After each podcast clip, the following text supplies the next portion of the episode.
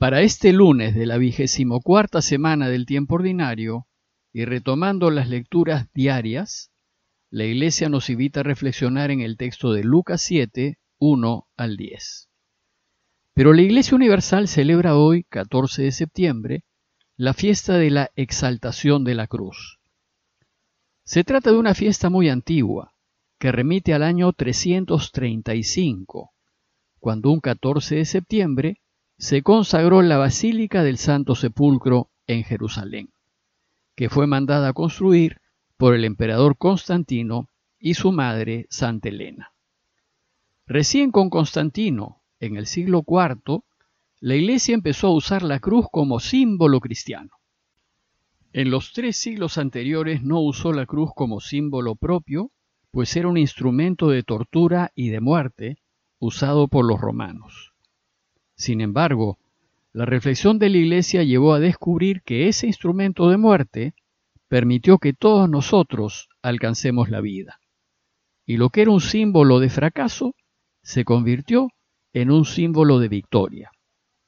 En la fiesta de hoy se venera la cruz, pues por medio de ella hemos sido salvados. Pero también celebra la invitación que Jesús nos hace de cargar su cruz. Dice Mateo 8:24, Si alguno quiere venir en pos de mí, que se niegue a sí mismo, tome su cruz y me siga.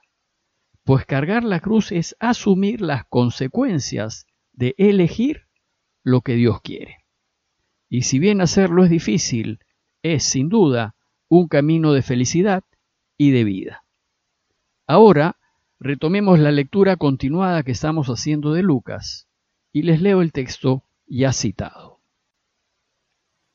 En aquel tiempo, cuando terminó Jesús de hablar a la gente, entró en Cafarnaúm. Un centurión tenía enfermo, a punto de morir, a un criado a quien estimaba mucho.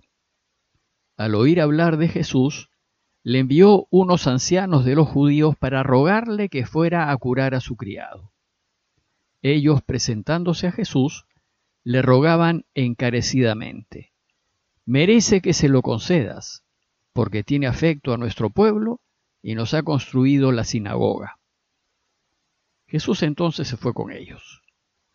No estaba lejos de la casa cuando el centurión le envió unos amigos a decirle, Señor, no te molestes. No soy yo quien para que entres bajo mi techo. Por eso tampoco me creí digno de venir personalmente. Dilo de palabra, y mi criado quedará sano. Porque yo también vivo bajo disciplina y tengo soldados a mis órdenes. Y si le digo a uno ve, va. Y si le digo al otro ven, viene. Y a mi criado haz esto, y lo hace. Al oír esto Jesús se admiró de él y volviéndose a la gente que lo seguía, dijo, Les digo que ni en Israel he encontrado tanta fe. Y al volver a casa, los enviados encontraron al siervo sano. El relato de hoy empieza diciéndonos que luego de estar en el campo enseñando a una muchedumbre una síntesis de su camino, en lo que se conoce como el Sermón del Llano, Jesús volvió a Cafarnaúm, a su pueblo. Dice el texto que cuando terminó Jesús de hablar a la gente, entró en Cafarnaúm. Luego, Lucas nos presenta la situación. Nos dice que un centurión tenía enfermo, a punto de morir, a un criado a quien estimaba mucho. El centurión era una autoridad militar romana, un oficial del ejército invasor. Cada centurión tenía a su cargo 100 soldados de infantería, y el grupo se llamaba centuria y sesenta centurias formaban una legión, es decir, seis mil soldados. Las legiones romanas eran los núcleos principales que conformaban el ejército romano. Resulta que en tiempos de Jesús había dos legiones romanas en Palestina que estaban ubicadas al norte, cerca de Damasco. Estas legiones distribuían a sus centuriones a lo largo del territorio a fin de resguardar los lugares principales. En Cafarnaúm había una centuria que parece que se encargaba de cuidar un camino romano principal que se llamaba Vía Maris y que unía Egipto con Damasco y que pasaba muy cerca de Cafarnaúm.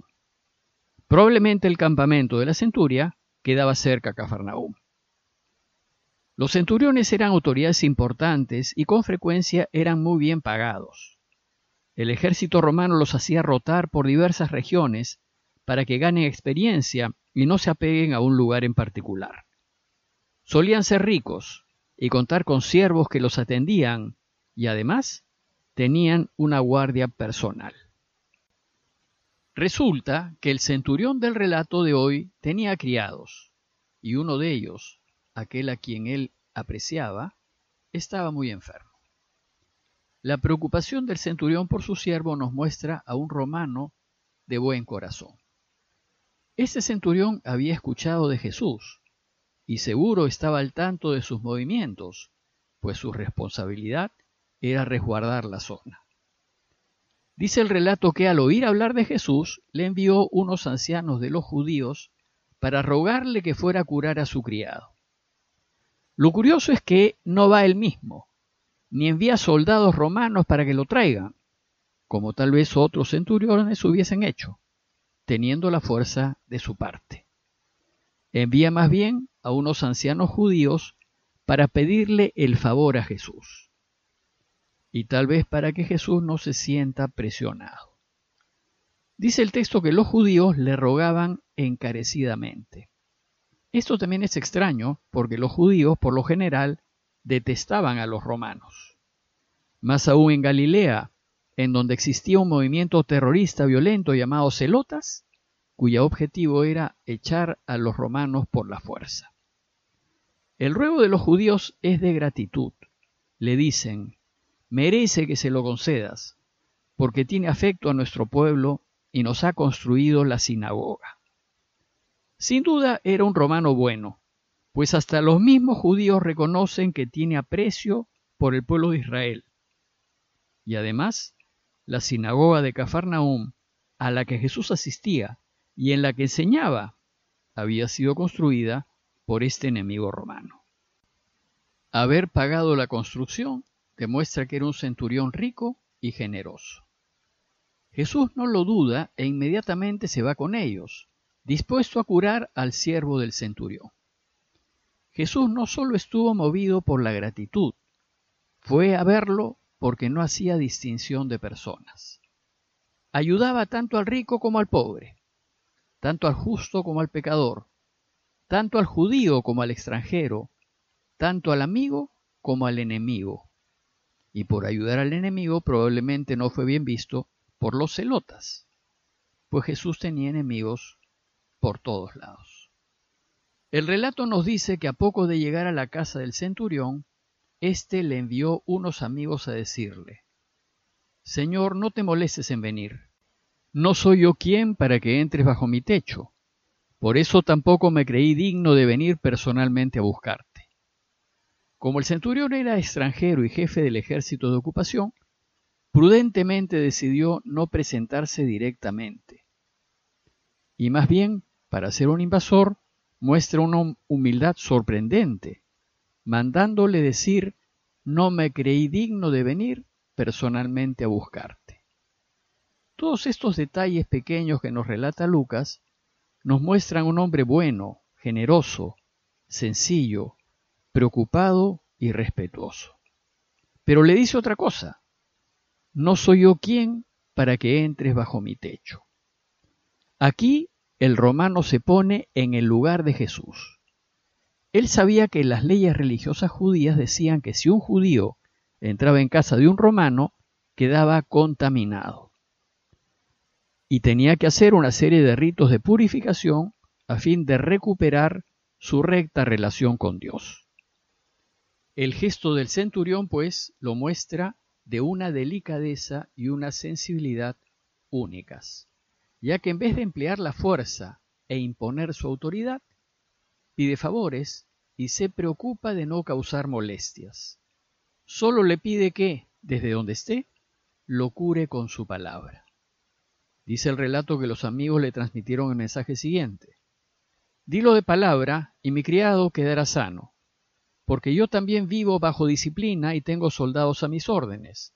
Y le digo a uno, ve y va, al otro ven y viene, y a mi criado haz esto, y lo hace. Este mensaje recoge lo que ya comentamos en alguna oportunidad anterior, la creencia en que la enfermedad era causada por malos espíritus. Y entonces la curación consistía en echar a esos malos espíritus para que el enfermo recobre la salud. Por eso, como el mismo centurión hace cuando da órdenes, si Jesús dice al mal espíritu que se vaya, se irá. Y si le dice que venga, vendrá. Y si le dice que haga esto, lo hará. El centurión solo le pide a Jesús que ordene al mal espíritu que deje libre a su criado, totalmente convencido del poder de Jesús sobre las fuerzas del mal. El relato termina con el asombro de Jesús.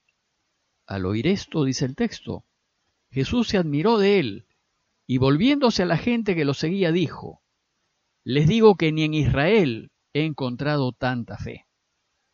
Jesús se asombra de la fe del extranjero, una fe total en la palabra de Jesús que brota de su bonomía y buen corazón.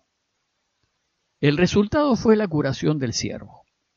Al volver a casa, los enviados encontraron al siervo sano. A manera de conclusión, los invito a dos consideraciones. Primero, a considerar el comportamiento del centurión, que aquí se convierte en un modelo cristiano. Pues a veces cuando tenemos autoridad, nos creemos con derecho a exigir sin considerar nuestros modos y formas, y olvidar que el exigido también es persona y es sensible. El comportamiento del centurión nos invita a reflexionar en que lo cortés no quita lo valiente y en que las buenas maneras no quitan autoridad, al contrario, la refuerzan. Y segundo, a considerar la fe de este extranjero, su confianza absoluta en la palabra de Jesús y en la certeza de que si creemos, Él podrá hacer milagros. Pidámosle pues al Señor con mucha fe que hable para que la pandemia se retire y puedan curarse tantos enfermos y tantas familias que están en dificultades. Parroquia de Fátima, Miraflores, Lima.